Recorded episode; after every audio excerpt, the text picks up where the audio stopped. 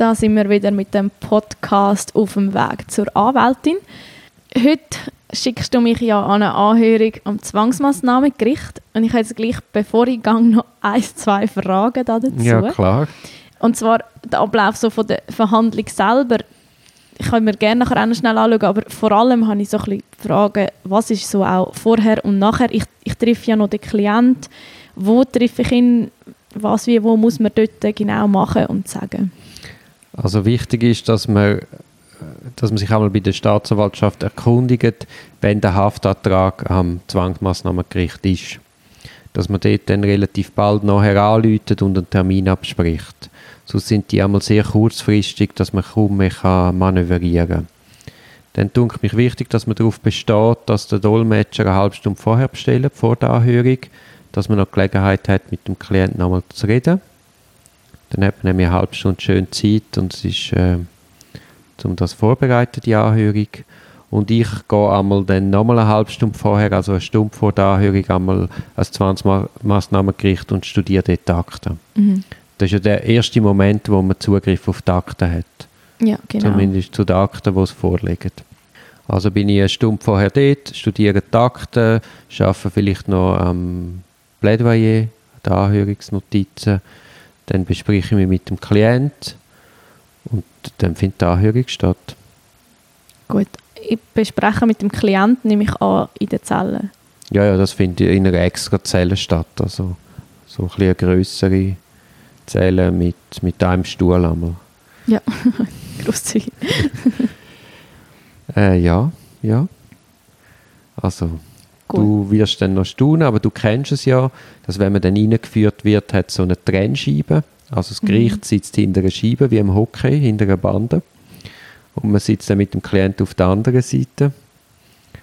Und unten durch hat es einen schmalen Spalt, wo man Zeug kann durchreichen kann. Man hat ein Mikrofon vor sich, ein Tonband läuft mit. Dann zuerst wird äh, der, der Haftrichter den Klienten befragen und dann hat man Gelegenheit zu einer Stellungnahme. Ja. Aber die haben wir ja vorbereitet und in unserem Fall jetzt auch vorab eingeschickt. Also mit großer Wahrscheinlichkeit musst du das dort nicht wiederholen, sondern man wird dich dann fragen, hast du noch Ergänzungen zu deiner Eingabe?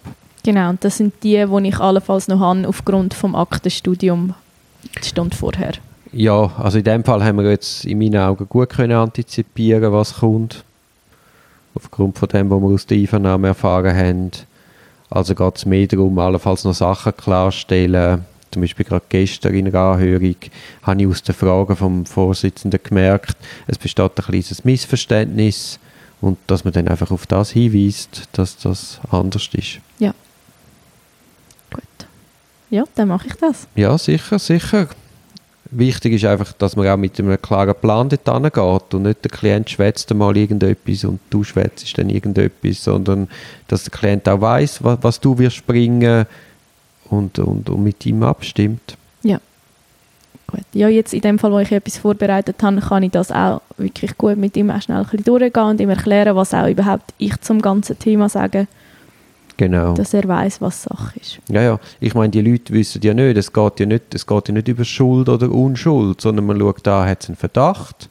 Ja, nein. Ist der Verdacht genug stark, dass man jemanden ins Gefängnis tun Leider wird das sehr schnell bejaht. Also leider vor dem Hintergrund von der persönlichen Freiheit. Aber im heutigen Zeitgeist zeigt man sehr schnell, es ist ein genügender Verdacht. Und dann braucht es ja zusätzlich noch einen Haftgrund. Eine, das kann Fluchtgefahr sein, Kollusionsgefahr, Wiederholungsgefahr, Ausführungsgefahr. Und dann werden einfach die möglichen Haftgründe, die der Staatsanwalt vorbringt, die sind noch zu diskutieren. Mhm. Und schlussendlich äh, muss man dann noch das Ganze spiegeln, oder wie schwer ist das Delikt, was ist echt, wo man Verdacht hat, was ist eine mutmaßliche Strafe und wie lange darf man vor dem Hintergrund jemanden in Haft nehmen. Und das ist das ist Thema von dieser Verhandlung und das weiß natürlich eine beschuldigte Person nicht per se. Also muss man ihr das auch erklären.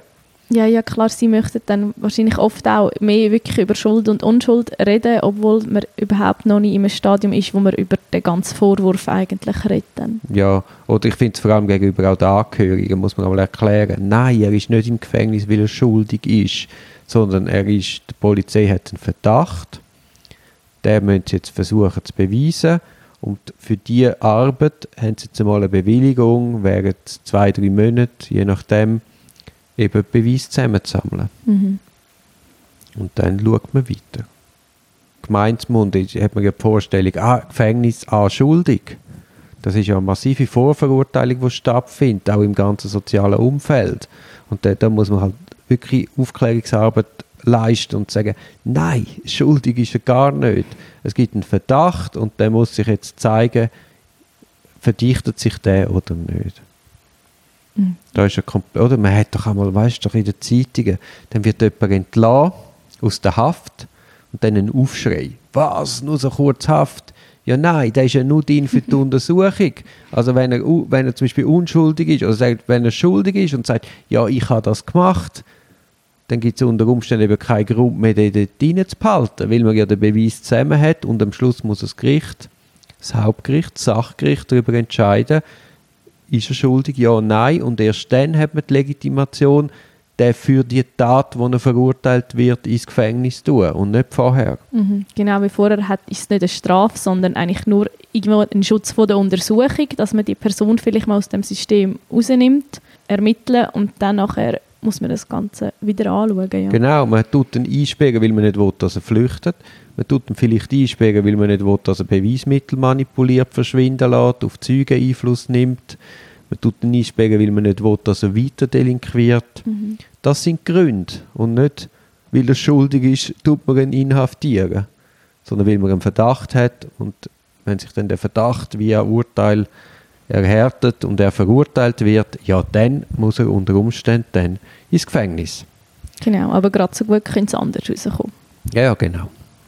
Ich glaube, ein Drittel von allen Fällen werden äh, eingestellt, Ein Drittel. würde ich jetzt sagen. Ja gut, also es, es macht eigentlich Sinn. Insgesamt, weil eben, es, man hat irgendeinen Verdacht und dann schaut man das mal an und startet, aber das heißt überhaupt nicht, dass sich der erhärtet. Also es macht irgendwo schon Sinn, ja. Ja, es stellt sich dann einfach eine Frage, wenn du 30% der Leute zu Unrecht in Haft nimmst, ob man allenfalls nicht ein bisschen gar schnell ist mit dieser Zwangsmaßnahme, weil es ist schon heavy, was man da den Leuten antut. ah, wir reden in dem Fall jetzt nur von Verfahren, wo jemand in Haft ist. Von denen werden nachher ein Drittel eingestellt. Du, ich weiss die Zahlen nicht genau. Nicht eingestellt, In- aber Freispruch, Oder- ja, oder Einstellung, ändert, nicht, ja. oder, ja. Ich, ich weiß, ich will nicht, nicht, aber es ist eine hohe Zahl, es ist nicht einfach nur einer von 100. Ja. Gut, also ja, ich hoffe, die Anhörung läuft gut und du kannst uns dann berichten, wie es gegangen ist. Ja, ich, also ich hoffe es auch. Sie reissen mir nicht den Kopf ab, ich gehe nicht davon aus.